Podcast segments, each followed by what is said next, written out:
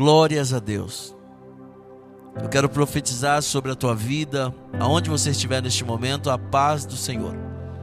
Eu quero liberar uma palavra diretamente do trono, no qual Deus tem nos inspirado para a tua vida. Seja abençoado, seja abençoada você e a tua casa. Nós somos do Ministério Adoradores, aonde nós temos nos posicionado dentro dessa plataforma para abençoar a tua vida, o teu lar e a família que você representa no nome santo do Senhor. Estava meditando eu no livro de Salmo de número 23. Salmo de número 23 é atribuído ao rei Davi, conforme a tradução judaica. Davi teria escrito este salmo quando estava cercado no oásis, à noite por tropas de um rei inimigo. Daí o salmo inserir tamanha confiança na providência divina. Davi contra os seus inimigos, ele precisava de Deus. O salmo é orado para pedir a Deus força contra os perigos e perseguições, sendo uma das orações mais poderosas.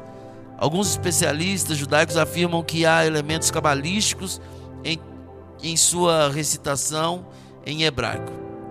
É considerado o mais conhecido salmo bíblico.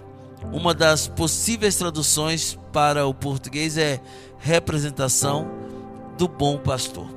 E entendemos que Deus entra com um projeto muito grande sobre a vida de Davi, que era pastor de ovelhas.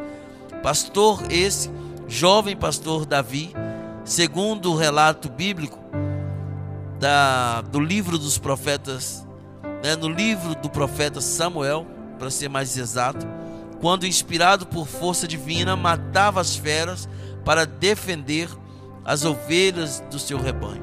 Matou o urso, o leão e todas as outras feras que levantavam contra as ovelhas.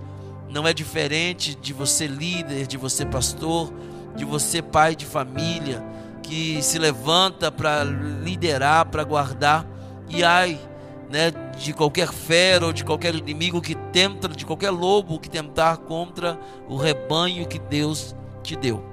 Daí a forte referência pastoril em o Senhor é meu pastor e nada, nada nos faltará.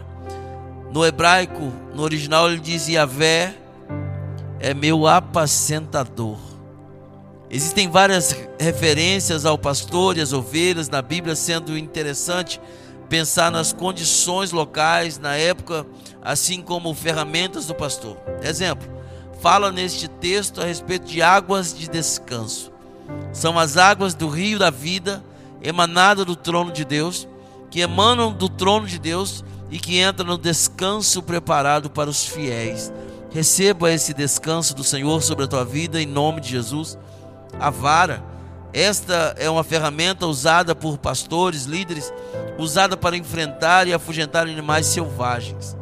Mas também tem o cajado usado para puxar as pernas das ovelhas, guiar. Quando se prendem, é, é, é interessante usar o cajado porque ele tem uma, uma forma curva para que possa também içar quando elas caem em algum tipo de abismo. Tem o óleo, que vai falar sobre o azeite usado para tratar ferimentos, para tampar as feridas e também para untar, hidratar de forma que não resseque a pele para que as moscas não venham sobrevoar a cabeça das ovelhas quando elas estão tosquiadas. Então vamos direto ao texto e entenda, Salmo de número 23 diz assim: O Senhor é o meu pastor. Isto é o que? Relacionamento. Nada me faltará. Isto, suprimento. Caminhar me faz por verdes pastos. Isso é descanso. Guia-me mansamente às águas tranquilas, isto é refrigério. Refrigera minha alma, isto é cura. Guia-me pelas veredas da justiça, isto é direção. Por amor do seu nome, isto é propósito. Ainda que eu andasse pelo vale da sombra da morte, isto é provação. Eu não temeria mal algum. Isto é proteção porque tu estás comigo. Isto é fidelidade. A tua vara e o teu cajado me consolam. Isto é esperança. Unge a minha cabeça com óleo. isto é consagração, e o meu cálice transborda, isto é abundância, prosperidade. Certamente que a bondade e a misericórdia me seguirão todos os dias da minha vida, isto é bênção, e eu habitarei na casa do Senhor, isto é segurança, por longos dias, isto é eternidade.